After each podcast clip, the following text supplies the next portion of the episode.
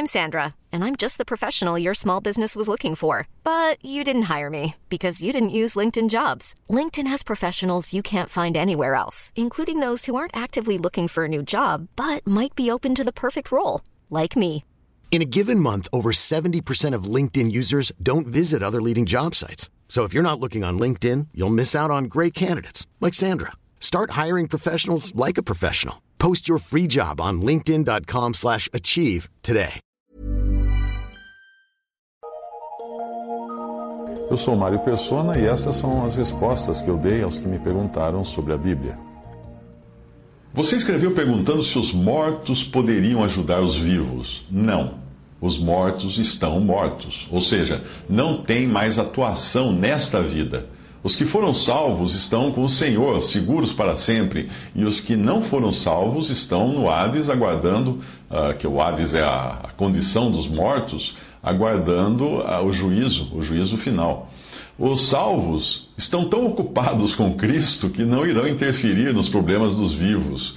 E os outros estão em densas trevas, incapazes de qualquer relação com os vivos.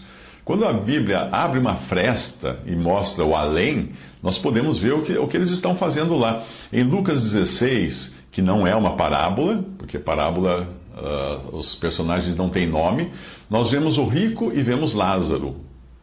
O rico está no Hades, clamando por ajuda para mitigar sua sede, mas é impossível receber qualquer ajuda onde está, porque existe um grande abismo que impede a sua passagem ou a passagem de outros para lá. Ele também roga que Abraão eh, em cujo seio o mendigo Lázaro está, após ter morrido, e aqui uh, Abraão é uma representação do lugar dos salvos do Antigo Testamento.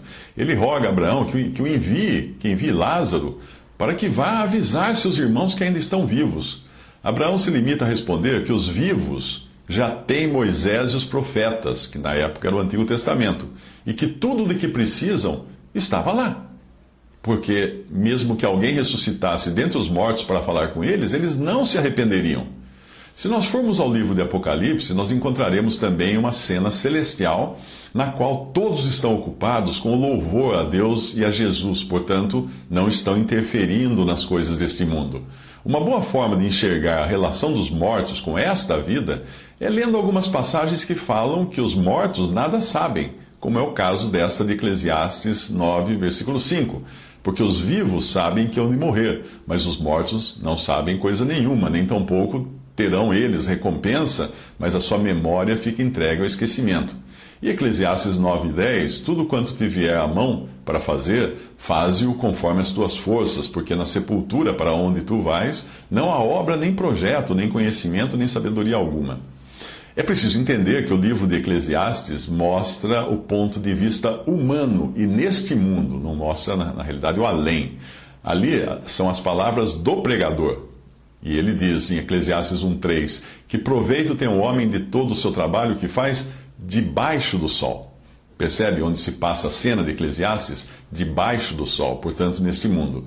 E neste mundo, os mortos realmente não sabem e nada podem, nada sabem, nada podem, porque já não estão aqui, estão mortos para as coisas daqui. No livro de Eclesiastes, a expressão debaixo do sol é repetida 27 vezes, para nós não ficarmos em dúvida de que o assunto ali é a terra, não o céu, e nem mesmo o Hades, que é o lugar ou condição uh, da morte, dos mortos. Existem também outras passagens que mostram como os mortos passam para um estado em que estão alheios às sensações e ocorrências desta vida, no sentido de interferir nelas. Em alguns lugares, eles são descritos como dormindo, porque é assim que os vivos os veem no corpo, no corpo do morto. Ah, embora em outras passagens nós sabemos que as suas almas estão conscientes com o Senhor, ou até mesmo sofrem no Hades, como é o caso do rico que padece sede enquanto o pobre Lázaro desfruta do seio de Abraão. Em Salmo 146, 4 diz: Sai-lhe o espírito, volta para a terra, naquele mesmo dia perecem os seus pensamentos. 1 Tessalonicenses 4,13 diz: Não quero, porém, irmãos, que sejais ignorantes acerca dos que já dormem, para que não vos entristeçais como os demais, que não têm esperança. Lucas 16, 23, e no inferno, ou a palavra original é Hades, no Hades ergueu os olhos, estando em tormentos, e viu ao longe Abraão e Lázaro no seu seio. Além disso, quando a gente pensa em pedir ajuda aos mortos, né, se isso pudesse acontecer, a Bíblia proíbe terminantemente qualquer tipo de comunicação de vivos com mortos, algo que é chamado de necromancia. A razão é que quem responderá à ligação, a conexão que você tentará fazer, não serão seres humanos mortos, mas serão demônios ou espíritos imundos. Estes sim estão por aí se fazendo passar de espíritos de mortos para enganar os homens. Tudo isso vale também para o caso dos chamados santos do catolicismo, que são pessoas que morreram. Pedir algo a eles ou esperar que respondam nada mais é do que um espiritismo disfarçado. As próprias supostas aparições de Maria ou outras pessoas mortas, chamadas de santas, são manifestações demoníacas, já que nós não encontramos esse tipo de coisa na doutrina dos apóstolos. Você nunca verá uma manifestação assim na doutrina dos apóstolos. O curioso é que as pessoas continuam recorrendo à ajuda dos mortos, quando o próprio autor da vida, Jesus, se colocou à disposição, à nossa disposição, para irmos a Ele. Para que ir a outro, além daquele que vive para sempre, é Senhor de todas as coisas? Obviamente, as pessoas preferem ir aos mortos em busca de auxílio por não crerem em Jesus, o Senhor, e não desejarem confessar os seus pecados. Ah, toda crença reencarnacionista prevê uma segunda chance para a pessoa se endireitar numa suposta próxima reencarnação, o que deixa margem para ela pecar à vontade nesta vida. A doutrina católica do purgatório não é muito, muito diferente disso, não. E o diabo acaba enganando as pessoas com a ilusão de que poderão purgar os seus pecados mais tarde, ou então, no, isso no caso do, do purgatório, suposto purgatório católico, ou então voltar para pagá-los numa próxima vez, no caso da, da teoria uh, reencarnacionista.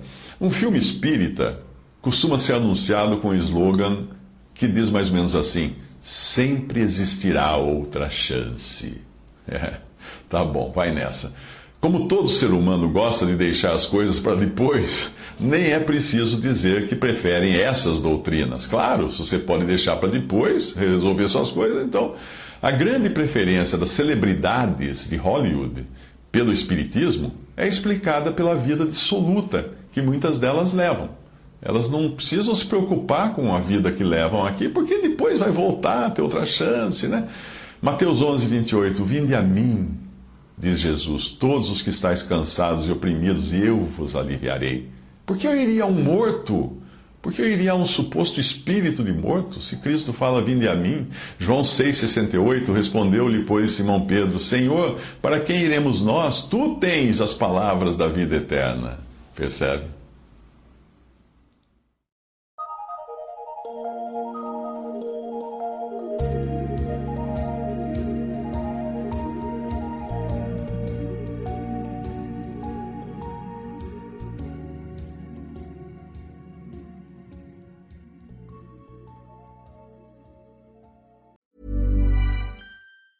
Hey, it's Danny Pellegrino from Everything Iconic. Ready to upgrade your style game without blowing your budget? Check out Quince. They've got all the good stuff shirts and polos, activewear, and fine leather goods, all at 50 to 80% less than other high end brands. And the best part? They're all about safe, ethical, and responsible manufacturing. Get that luxury vibe without the luxury price tag. Hit up quince.com slash upgrade for free shipping and 365 day returns on your next order. That's quince.com slash upgrade.